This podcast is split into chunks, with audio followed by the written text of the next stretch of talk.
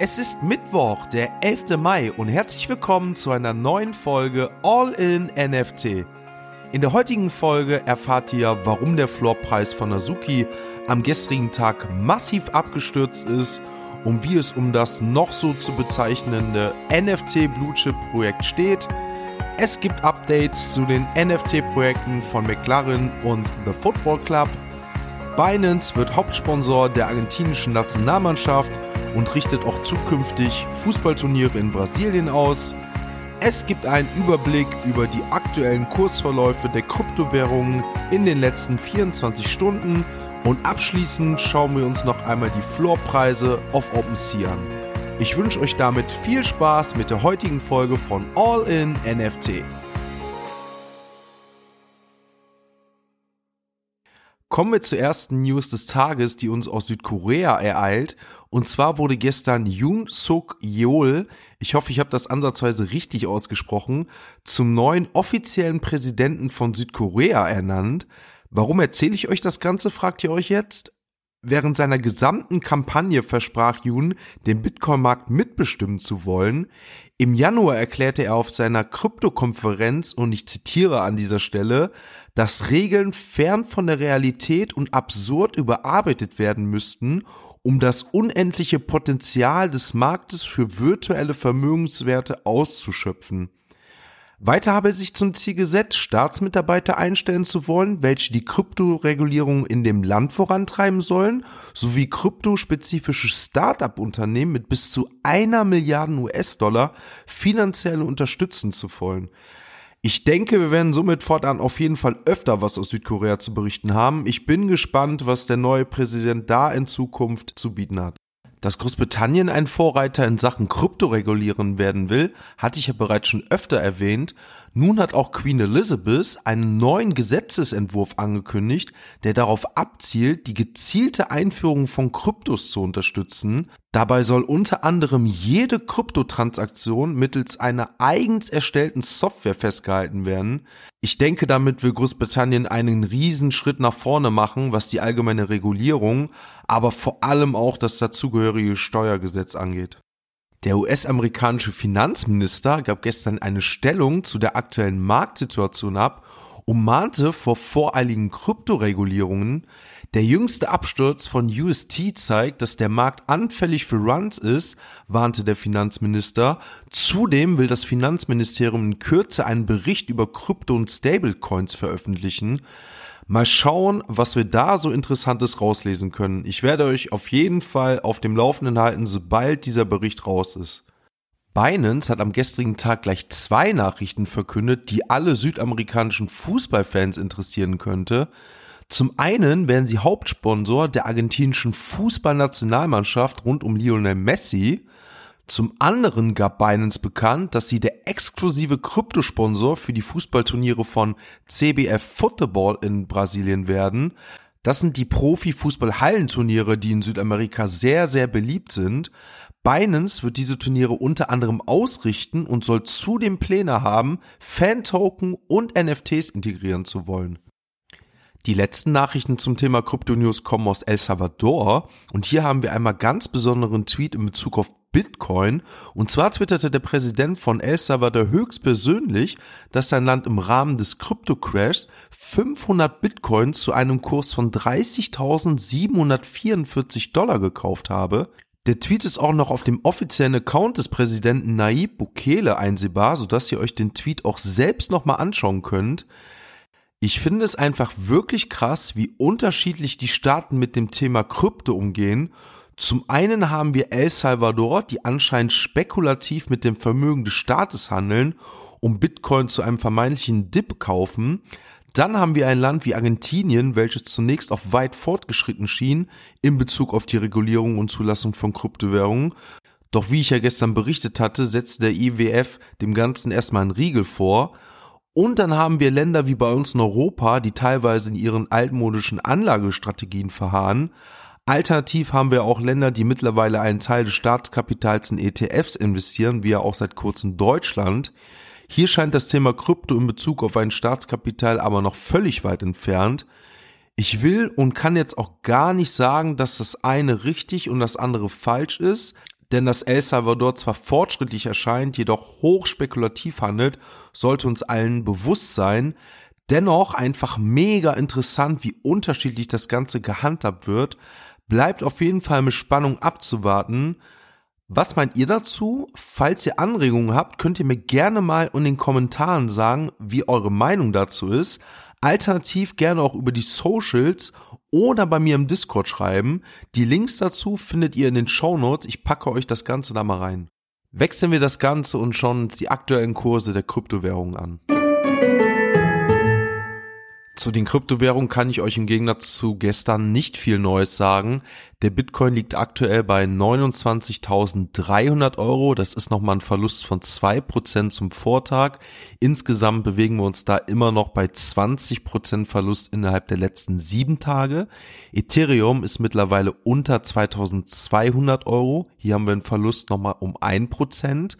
Was natürlich ganz krass auffällt, ist einmal Binance. Die konnten als einzige Kryptowährung ein Prozent zulegen. Ich denke mal, da haben die Neuigkeiten rund um die argentinische Nationalität Nationalmannschaft und dem brasilianischen Fußballturnier für Auswirkungen gezeigt. Also auf jeden Fall Binance plus ein Prozent, aber immerhin auch noch minus 19 Prozent in den letzten sieben Tagen. Um was natürlich ganz groß auffällt, da hatte ich euch ja gestern auch schon was zu erzählt. Und was hier ganz groß ins Gewicht fällt, sind die Probleme bei Terra Luna. Terra Luna ist in den letzten 24 Stunden um 60 Prozent abgestürzt. Terra Luna aktuell bei 18 Euro der Coin. Wir haben in den letzten 24 Stunden, wie gesagt, 60 Prozent und in den letzten sieben Tagen 75 Prozent Kursverlust. Also das schaut bei Terra Luna ganz, ganz böse aus. Ich denke, damit haben wir genug uns die Kryptowährung angeschaut und verlassen das Ganze mal wieder depressiv. Kommen wir nun zu den NFT Und zwar gab es gestern ein Update zu dem anstehenden Mint von McLaren, welcher am heutigen Tag startet. Insgesamt gibt es ja 2012 NFTs, wovon Stand jetzt 14 an Ehrenmitglieder verschenkt wurden. Alle NFTs werden für 0,5 Ethereum zu minden sein unabhängig von der Phase, in der sie zu prägen sind, denn das Ganze wurde jetzt in unterschiedliche Phasen eingeteilt. Phase 1 beginnt mit dem Tag heute, in dieser Phase beginnt der Mint für McLaren-Besitzer, Freunden, Familienmitglieder, die entsprechende Codes erhalten haben, um am heutigen Mint teilnehmen zu können. Um weitere Personen die Möglichkeiten allerdings zu geben, wird der Mint mit maximal 75 Prozent der 2012 NFTs stattfinden. Nach der Phase 1 mit den eben genannten 75 verfügbaren NFTs wird der Mint für die Phase 2 stattfinden und freigegeben werden. Das Ganze beginnt dann am Freitag, den 13. Mai, wo ja auch der The Football Club mit stattfindet. Hierzu zählen dann eingeladene Personen, wobei 50 Whitelist-Plätze vergeben worden sind an die Community oder solche, die Whitelist-Plätze aus anderen zufällig ausgewählten Discords oder Twitter-Gewinnspielen gewonnen haben. Falls es danach noch kein Sold Out geben sollte, werden die restlichen Plätze an die Community im Discord ausgegeben. Hierzu wird dann noch einmal ein separates Gewinnspiel im Discord stattfinden. Ich hoffe auf jeden Fall, dass so ein Gewinnspiel noch stattfinden wird, denn so ein McLaren NFT wäre auf jeden Fall nice und würde meiner Wallet auf jeden Fall gut tun. Eigentlich hätte ich euch heute noch ein, zwei andere News mitgeteilt, doch die letzte Nachricht hat es so in sich und das Ganze würde den Rahmen sprengen, dass ich auf diese etwas ausführlicher eingehen will und diese jetzt abschließend mit euch besprechen will. Denn das Ganze ist einfach eine News aus einer der bekanntesten NFT-Projekte und diese News betreffen das NFT-Projekt Azuki und diese haben es wirklich in sich. Azuki gilt, beziehungsweise ich muss es ja schon fast so ausdrücken, als eines der Blue Chips Projekte oder galt als eines der Blue Chips Projekte im NFT Space. Neben Yuga Labs, RTFKT, Proof Moonbirds und vielleicht noch ein, zwei anderen NFT Projekten galt echt Azuki als eines der vielversprechendsten NFT Dinger. Um jetzt die ganze Geschichte und das Projekt rund um das Azuki nochmal vorzustellen, fehlt uns leider auch die Zeit. Möglicherweise ändert sich das in Zukunft, doch da will ich jetzt noch nicht zu viel versprechen. Vielleicht kommt da was. Auf jeden Fall müssen wir einmal festhalten, dass Azuki zum Höhepunkt der noch jungen Geschichte einen Floorpreis von insgesamt 35 ETH erreicht hatte. Das kam nach einem unerwarteten Airdrop zustande, wo er dann auch die Azuki Beans zustande kam. Da wenn wir uns abschließend auch nochmal den Floorpreis der aktuellen Azuki Beans anschauen. Auf jeden Fall haben wir gestern einen massiven Crash festgestellt. Natürlich haben wir in den letzten Tagen einen großen Crash aller Projekte festgestellt. Doch der Azuki Floorpreis, und jetzt haltet euch fest, liegt bei 10 Ethereum. Zum Stand der Aufnahme haben wir einen Floorpreis bei Azuki von 10 ETH. Das sind zwar immer noch umgerechnet 24.000 Euro. Klingt erstmal viel, das ist es auch.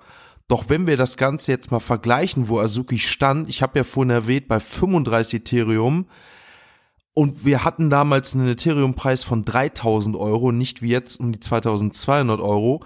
Ist das ein Verlust innerhalb kürzester Zeit von 75.000 Euro? Noch vor einem Tag hat der Star-DJ Steve Aoki stolz gepostet, dass er sich eine Azuki für 24 Ethereum zugelegt habe. Doch was sind jetzt so die Gründe für den totalen Absturz im Gegensatz zu den anderen Projekten, die zwar auch eingebrochen sind, aber nicht so massiv? Vieles ist nicht bekannt und genau da liegt meiner Meinung nach auch das Hauptproblem. Fest steht, stand jetzt wohl, dass der Gründer von dem Azuki-Projekt bereits an zwei Projekten teilgenommen hat, die in Verbindung mit einem Rugpull stehen. Wem Rugpull nicht sagt, grob gesagt handelt es sich hierbei um eine Täuschung eines Projektes zum Beispiel Geld in Form eines NFT-Drops wird eingesammelt und dann wird sich mit dem Geld aus dem Staub gemacht und das Projekt wird fallen gelassen. An dieser Stelle muss ich sagen, dass ich auch schon so einen Rugpull erlebt habe, als ich in einem Projekt minden wollte. Zum Glück kam das Ganze noch wenige Minuten vor dem eigentlichen Mint raus, weshalb ich noch glimpflich davongekommen bin. Anders soll das bei den beiden vorherigen Projekten des Azuki-Gründers gewesen sein. Hier soll er direkt nach dem Mint die jeweiligen Projekte fallen gelassen haben. Azukis Gründer dementierte das Ganze, doch auf Nachfrage, warum er die vorherigen Projekte direkt nach dem Mint aus den sozialen Netzwerken entfernt hatte, gab er nur an, dass das Projekt nach dem Mint ja vorbei war und er hielt es für das Richtige, die Projekte jetzt einfach zu beenden. Aus meiner Sicht, und ich weiß, diese Meinung teilen viele, ist das nichts anderes als ein klassischer Rugpull, weiter ist herausgekommen, dass insgesamt 8000 Ethereum, wir müssen mal überlegen, 8000 Ethereum, das sind umgerechnet 20 Millionen Euro, aus der Azuki Wallet rausgenommen worden sind. An dieser Stelle ein Hoch auf die Blockchain-Technologie, die uns klar zum einen diese Einblicke gewährt durch die öffentliche Zugänglichkeit, aber auch andererseits das Misstrauen natürlich sorgt, wenn sowas gesehen wird, auch hierzu gab der Gründer an, dass er damit nicht beabsichtige, in andere Projekte investieren zu wollen. Warum er die 20 Millionen jetzt genommen hat, gab er allerdings nicht an. Alles sehr, sehr merkwürdig, wie er mich fragt. Eine angesetzte Amar, also Ask Me Anything Talkrunde, fand gestern nicht statt, obwohl diese geplant war. Ich will das Ganze jetzt nicht mit Ryan Carson von Proof und Moonbirds vergleichen. Dieser verließ ja auch das Moonbirds Proof Projekt als COO immerhin des Unternehmens, nachdem das Ganze ja mit dem Mint der Moonbirds vorbei war. Immerhin generierte er Umsätze, die er jetzt mitgenommen hat und sein eigenes Web 2 Unternehmen jetzt auf die Beine gestellt hat. Das Vertrauen der Moonbirds war natürlich richtig erschüttert, doch mittlerweile hat sich das Ganze durch Kevin Rose ein bisschen beruhigt. Allerdings ist das Vertrauen trotzdem in die Moonbirds erschüttert gewesen. Und genauso scheint das jetzt auch mit Azuki zu passieren. Das Vertrauen in das Azuki-Projekt scheint einfach nicht mehr da zu sein nach diesen ganzen Nachrichten. Wie das Ganze jetzt weitergeht, bleibt abzuwarten. Ich hoffe wirklich für die Holder und auch für Steve Aoki, dass das Ganze aufgeklärt wird. Aber bei der großen Konkurrenz wie Yuga Labs und so weiter und der aktuellen Marktlage wird das für das Azuki-Projekt sehr, sehr schwer werden, meiner Meinung nach, da wieder rauszukommen und an die alte Performance anzuknüpfen. Wir werden das Ganze verfolgen. Allerdings haben wir damit drei der sehr großen NFT-Projekte in den letzten vier Wochen, die für massiv negative Schlagzeilen gesorgt haben. Wie eben genannt, Moonbirds Proof um Ryan Carson, die Cool Cats, wo es ein Rätsel gab um den verschwundenen CEO und jetzt noch Azuki. Also mit Kombination der aktuellen Marktlage, wo wir uns befinden, muss ich ehrlich sagen, auch wenn ich noch nicht so lange im Space da drin bin, ne, meiner Meinung nach sehr, sehr schwere Zeiten in der NFT-Szene machen wir die ganze Sache dann rund und schauen uns dann auf OpenSea die Floorpreise an. Hier natürlich ganz klar Azuki, wie schon eben genannt, mit 10 Ethereum, allerdings mit einem Handelsvolumen von 18.000 Ethereum. Das ist neuer Rekord bei Azuki, was den Trading, was das Trading-Volumen innerhalb der letzten 24 Stunden angeht. Die Azuki Beans, die wurden ja erst jetzt vor kurzem veröffentlicht, lagen ja teilweise bei 7 Ethereum, sind bei 1 Ethereum angekommen. Also wie gesagt, das Vertrauen scheint hier in das Projekt komplett weg zu sein wollen wir das Projekt dann aber auch nochmal abschließen und werfen nochmal einen Blick auf die anderen Projekte. Other Side liegt bei 3 Ethereum, die Board Apes liegen bei 100 Ethereum, die Mutant Apes bei 23 Ethereum. Also wir sehen auf jeden Fall, dass der Markt sich hier hingegen etwas wieder beruhigt. Clone X auch wieder bei 16 Ethereum, die lagen gestern noch bei 12.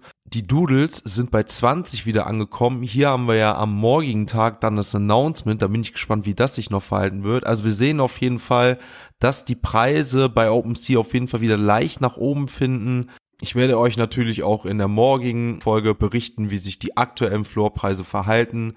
In diesem Sinne hoffe ich mal wieder, auch wenn es heute mal was länger war, dass euch diese Folge gefallen hat. Lasst bitte eine Bewertung da, abonniert den Kanal, folgt mir auf den sozialen Netzwerken, sodass ihr keine Nachrichten mehr verpasst kommt auch in unseren Discord, den wir mittlerweile errichtet haben und uns da auch besonders gestern über Azuki ausgetauscht haben.